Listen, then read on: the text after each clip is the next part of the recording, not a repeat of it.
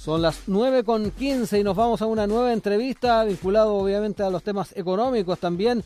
Ya se ha abierto el debate entre los especialistas respecto a qué hacer con los mayores ingresos fiscales generados por la sostenida alza del precio del cobre que estos meses ha llegado a los mejores niveles registrados en el año 2013, desde el año 2013. La poca oferta, la alta demanda de China y la compra de commodities por parte de los inversionistas son algunos de los factores del alza en el precio del metal rojo que se mantiene fluctuando cerca de los 3,5 dólares la libra, una cifra que de mantenerse inyectaría 1.500 millones de dólares extra al Estado. Para hablar al respecto ya estamos en contacto con Alejandro Mico, economista y ex subsecretario de Hacienda. Muy buenos días Alejandro, ¿cómo estás? Muy buenos días Daniela, muchas gracias por la invitación. Gracias por este contacto. Bueno, ya lo hemos dicho en otras oportunidades, el cobre está dando una buena noticia este año, pero también abre un dilema de qué hacer con estos recursos extras y a su juicio ahí preguntarle directamente, ¿se debe impulsar la recuperación o aliviar las arcas fiscales? Dos cosas que es muy importante que todos recordemos. Chile hace mucho tiempo adoptó lo que se llama la regla fiscal, que lo que trata de ver es que el gasto, el gasto público de nuestro país no esté asociado, o el gasto en pensiones o en educación, o ahora en la regulación no esté tan asociado a los vaivenes del precio del cobre. Que duda cabe que el, aumento del precio del cobre es una buena noticia para el país, pero la verdad que el presupuesto que habíamos hecho ya estaba asumiendo un precio del cobre de largo plazo, que es más bajo que obviamente el que estamos mirando ahora. Pero lo que debemos hacer ahora es pensar que nuestro gasto, y así lo dice la buena política económica, ojalá no esté muy asociado con los vaivenes del precio del cobre. Por eso se hizo hace mucho tiempo atrás esta idea de tener los fondos soberanos que nos ayudan a estabilizar el gasto público en función eh, para evitar los vaivenes que podamos que pueda surgir en el gasto debido al tema de los vaivenes del precio del cobre. Por lo tanto, respondiendo a tu pregunta, yo creo que el país por esta alza específica del aumento del precio del cobre debiese seguir su regla, que es decir, sigamos con el balance estructural que mira el precio a largo plazo. Dicho eso, hay que recordar, sí, que estamos en una situación muy, muy especial hoy día en Chile, que es la situación de la pandemia, que ha durado más de lo que pensábamos. Y eso nos ha llevado a tener una situación en el empleo muy, muy malo. Llevamos, eh, ya llevamos un, casi un año, vamos a cumplir un, casi un año donde hemos tenido una caída del empleo de forma drástica. Todavía queda como un millón y medio de personas que tenía empleo en enero de este año y que lo perdió. Por lo tanto, lo que hoy día, más que la pregunta es qué hacer con los gastos, con, eh, con, el, con este mayor peso del cobre en términos de eh, si aumentaron o disminuir el gasto, lo que tenemos que pensar hoy día, desde mi perspectiva, es decir, cuál es la mejor política pública hoy día para tratar de que el país salga de esta situación de un nivel tan bajo de empleo como el que tenemos actualmente.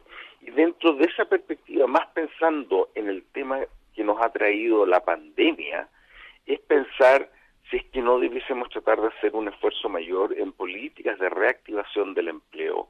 Estoy pensando aquí quizás hacer, eh, tratar de profundizar todo el plan de, de, apoyo a la creación de empleo que se ha anunciado, el tema de FOGAPE, la extensión del FOGAPE para acceso de crédito a las empresas de menor tamaño, de tal forma de que cuando la demanda se recupere algo, como tú bien estabas diciendo, ha habido un pequeño aumento en la mm. demanda en, la demanda interna, eso pueda traducirse en una mayor creación de empleo. Creo que hoy día el problema para Chile, el problema uno, dos y tres, es el tema del empleo. Por lo tanto, todas las políticas tenemos que pensarlas en función de eso. Y bajo esa perspectiva, lo que creo yo es que quizás debiésemos hacer un esfuerzo mayor para tener políticas más activas de creación de empleo. Que el peso del cobre hoy día nos esté ayudando en buena hora, porque eso igual nos ayuda a impulsar la demanda privada. Sí.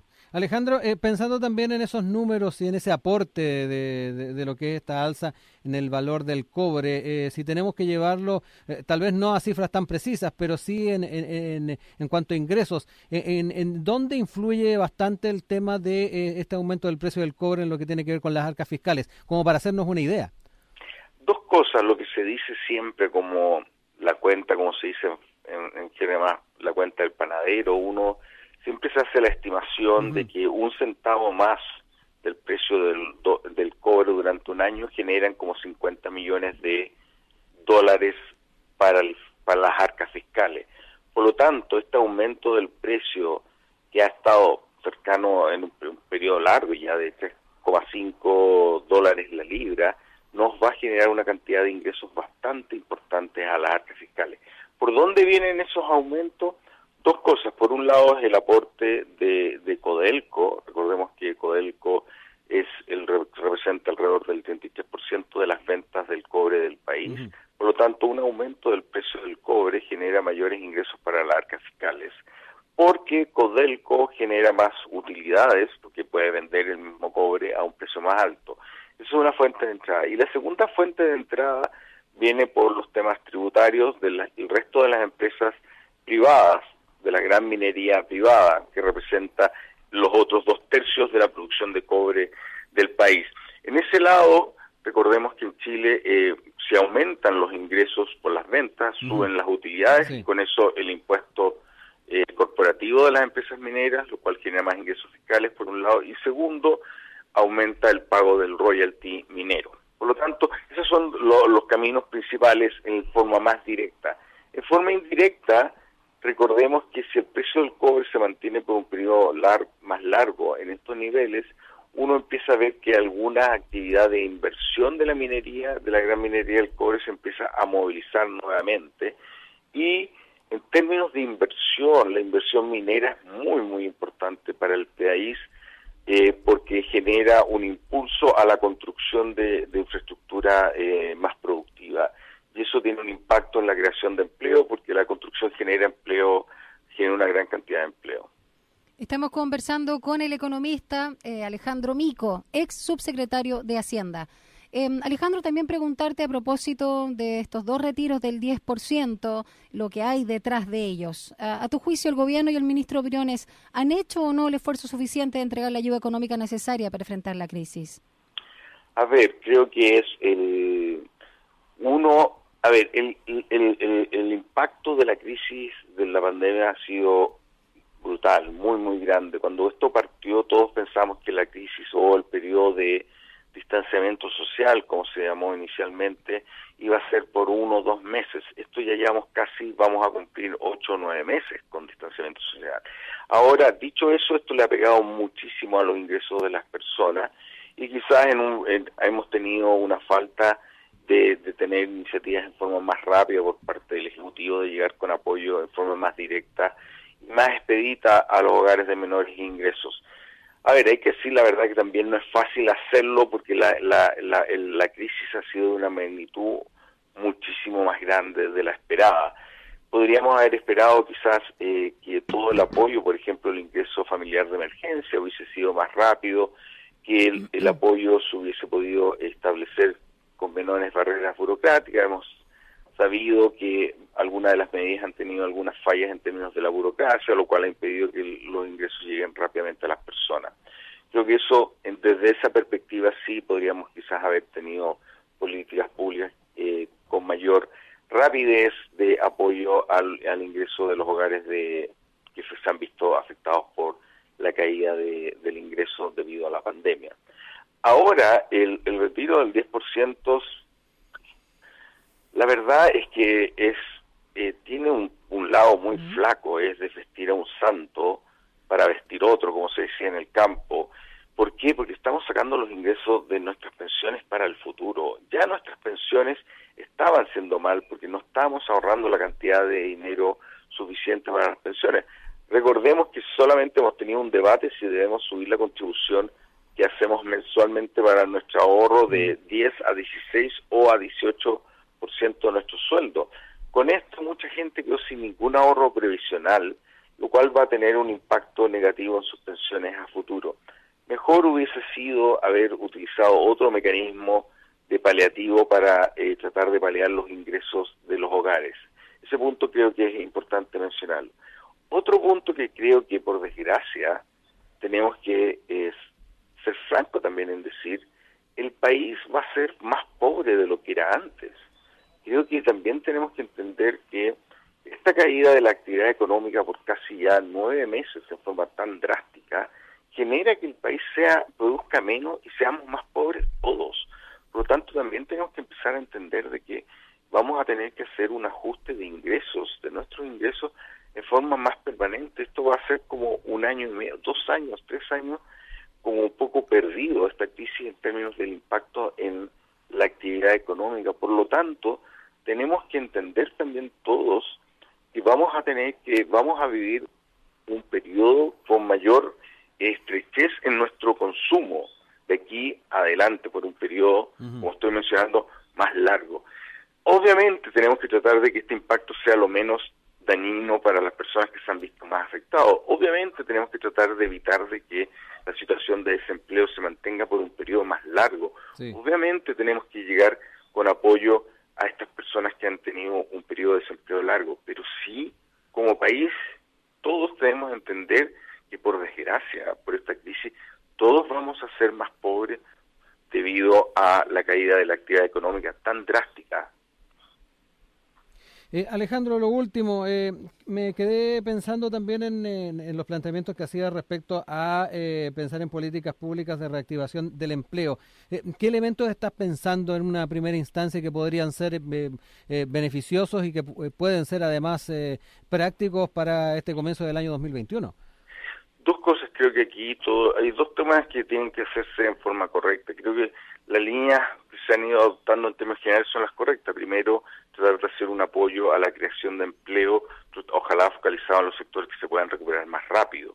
Esto es, por ejemplo, el subsidio a la contratación de nuevos trabajadores, creo que es un camino bueno a seguir. Otro punto que debiésemos seguir impulsando es hacer una, una, una inversión grande en obras públicas, en en, en, infraestructura no de gran no de grandes tamaños porque se toma mucho tiempo, mm. pero sí tratar de, de hacer un esfuerzo en conjunto con todos los gobiernos locales de identificación de proyectos que son de más fácil eh, puesta en marcha y que generan empleo. A modo de ejemplo, por ejemplo, la pavimentación de caminos mm, eh, rurales secundarios genera mucho empleo pues y son rápidas y son proyectos rápidos de empezar a implementar. ¿Los de Fondo de Desarrollo Regional de alguna manera? Hay que hacerlo con eso, hay que hacer un trabajo conjunto. Muchas veces eh, me tocó, estando igual en el gobierno, estar en la crisis del 2008-2009 en el Ministerio de Hacienda,